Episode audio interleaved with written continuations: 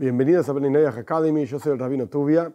Estamos en medio de la explicación de los siete preceptos de Benay Específicamente hablando, ya explicamos el primero, que tiene que ver con idolatría, y estamos en medio de la explicación del segundo, que tiene que ver con blasfemia, que ya definimos varios detalles y básicamente dijimos que estaban divididos en tres asuntos.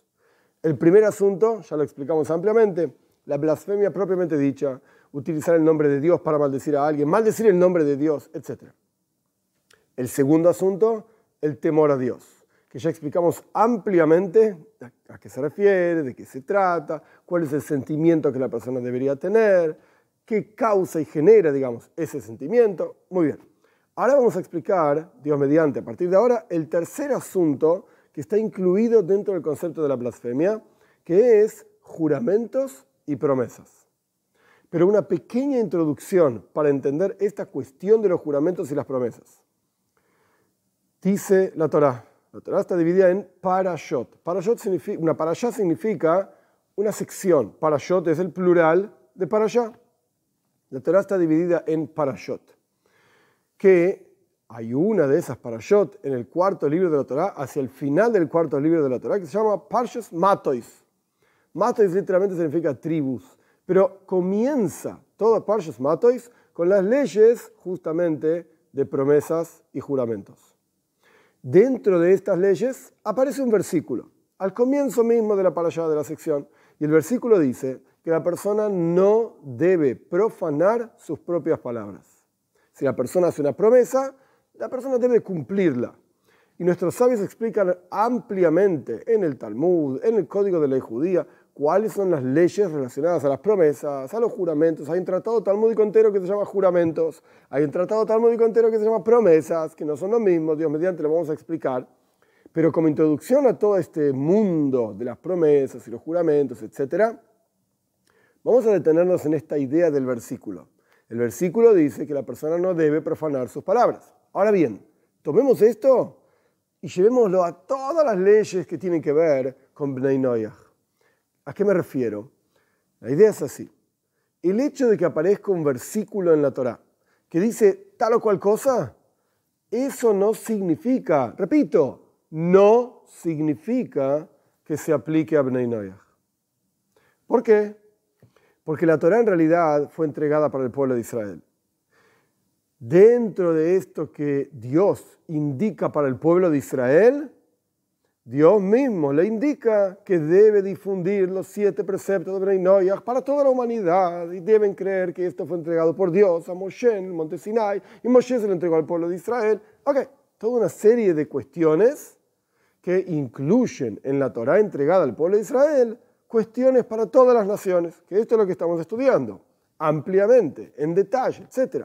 Pero esto no significa que todos los asuntos de la Torah, todos aquellos se aplican todos a Bnei El ejemplo de este versículo que estamos estudiando respecto de promesas y juramentos es un ejemplo concreto. La Torah no está hablando de Bnei La Torah no está hablando para los no judíos. La Torah está hablando para los judíos. Quiere decir que si vamos al análisis específico del versículo, el versículo no se aplica para Bnei en otras palabras, podríamos, podemos aprender efectivamente del versículo que Bnei Noyach no tienen una obligación de que cuando jura y cuando promete tenga que cumplirlo. Pero esto es lo que surge de un versículo. ¿Por qué digo que esto se aplica a toda la Torah entera? Porque es muy común que la gente estudie el texto, lee y dice, bueno, mira, la Torah dice esto, la Torah dice lo otro, aquello esto y van y cumplen o quieren cumplir a su manera, lo que entienden, lo poco que entienden, porque ya explicamos que en la Torah está la Torah escrita y la Torah oral, y sin la Torah oral no se entiende la Torah escrita, y sin la Torah escrita la Torah oral no tiene ningún fundamento, de dónde salió, es un invento. Ya explicamos este asunto. Entonces las personas leen en su ignorancia, ¿qué va a hacer? Porque no conocen y piensan que todo lo que leen, esto es lo que hay que hacer, esto es lo que Dios quiere de mí. Pues no es así. Este es un ejemplo.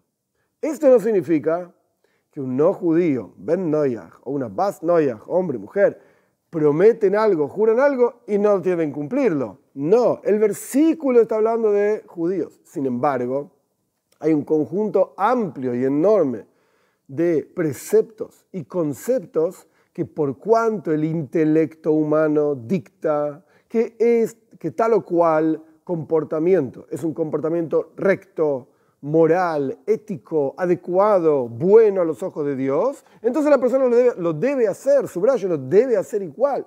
Este es un ejemplo clásico. Bnei Noyach están efectivamente obligados a que cuando juran y prometen deben cumplir aquello que juraron y prometieron. ¿Porque lo dice el versículo? No. El versículo está hablando para el pueblo de Israel.